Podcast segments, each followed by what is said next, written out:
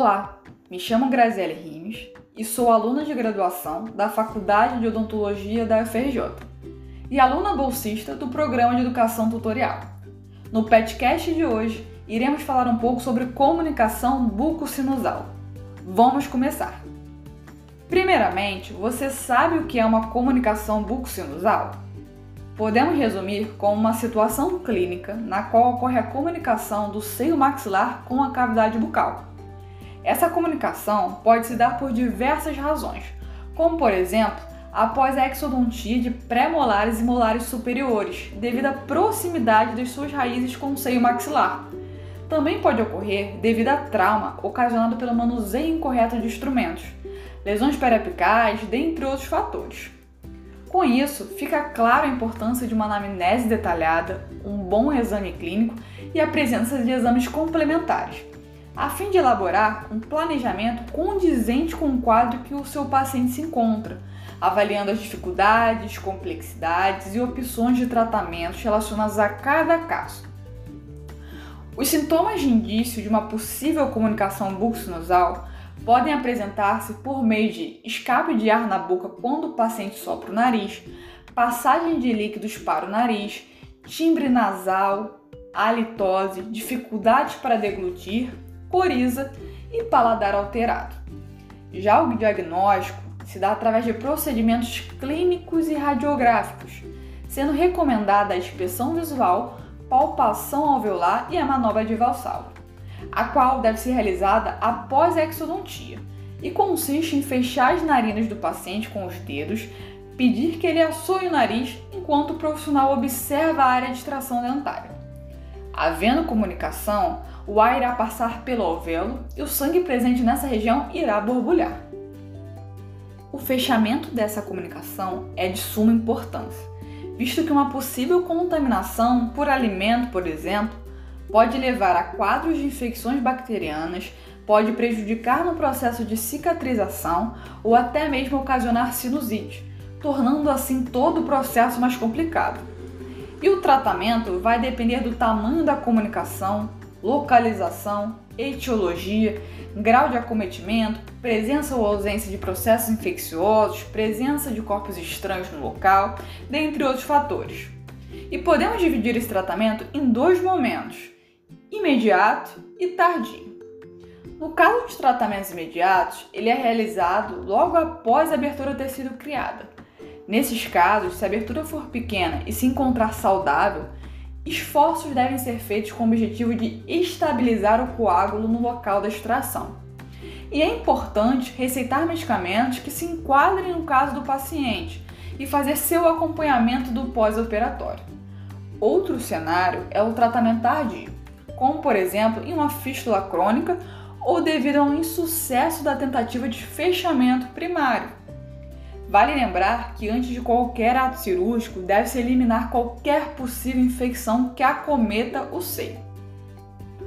Agora, iremos comentar um pouco sobre algumas formas de tratamento. A primeira delas é quando uma comunicação ela acontece de forma pequena, de até 2 milímetros de diâmetro. Nesses casos, não necessita de tratamento cirúrgico, tendem a fechar espontaneamente, desde que livre de infecções. Deve ser apenas assegurar a formação do coágulo sanguíneo no alvéolo, realizando sutura para reposição dos tecidos moles e uma compressa de gases é colocada no local por uma a duas horas. Os pacientes eles devem receber as devidas recomendações, como a orientação de uma dieta líquido-pastosa, espirrar com a boca aberta, evitar assoar o nariz, não fumar ou beber líquidos através de canudos. Como protocolo farmacológico, pode-se adotar o uso de via oral de antibióticos e analgésicos e ainda o uso de descongestionantes nasais tópicos. No caso de uma comunicação moderada, que podemos citar de 2 a 6 milímetros, deve-se assegurar a formação do coágulo novelo, realizando uma sutura de preferência em 8, para a permanência do coágulo na área. Ou também pode ser colocada alguma substância que promova o coágulo, tal como uma esponja de colágeno reabsorvível, dentro do alvéolo antes da sutura. Para diminuir a probabilidade de ocorrência de sinusite, o profissional deve prescrever antibiótico, além de um descongestionante nasal. Em casos de comunicação grande, 7 mm ou mais, considera-se o fechamento da comunicação com um retalho. O retalho mais comumente utilizado é o retalho vestibular, sendo que essa técnica mobiliza o tecido mole vestibular para cobrir a abertura e promover o fechamento primário.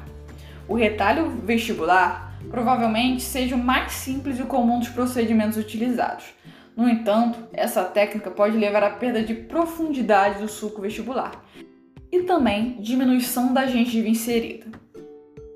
Já o retalho palatino, a largura deve ser suficiente para cobrir todo o defeito em volta da abertura, e seu comprimento deve ser adequado para permitir a rotação do retalho e seu reposicionamento sobre o defeito, sem colocá-lo sob tensão. Porém, apresenta algumas desvantagens, como por exemplo, dor e desconforto no local da exposição óssea, além do aumento do risco de infecção. Outro exemplo que podemos dar para o fechamento é com a utilização da bola de bichar. Suas principais vantagens incluem o grande suprimento sanguíneo, sua elasticidade e a segurança do procedimento, sendo considerado um procedimento simples, rápido e com alto índice de sucesso, sem cicatrizes visíveis e que não interfere na profundidade do sulco vestibular. É realizado a incisão e logo se localiza-se o corpo adiposo, posiciona-se por cima da comunicação e dispõe o retalho por cima do corpo adiposo. Bom, esses foram alguns exemplos de como resolver uma possível comunicação bucosinusal. Se encerra por aqui mais um podcast. Espero que tenham gostado do conteúdo. Compartilhe com seus amigos para aprendermos juntos mais uma vez. Fique ligado no próximo tema e já segue a página para ficar por dentro de todas as novidades.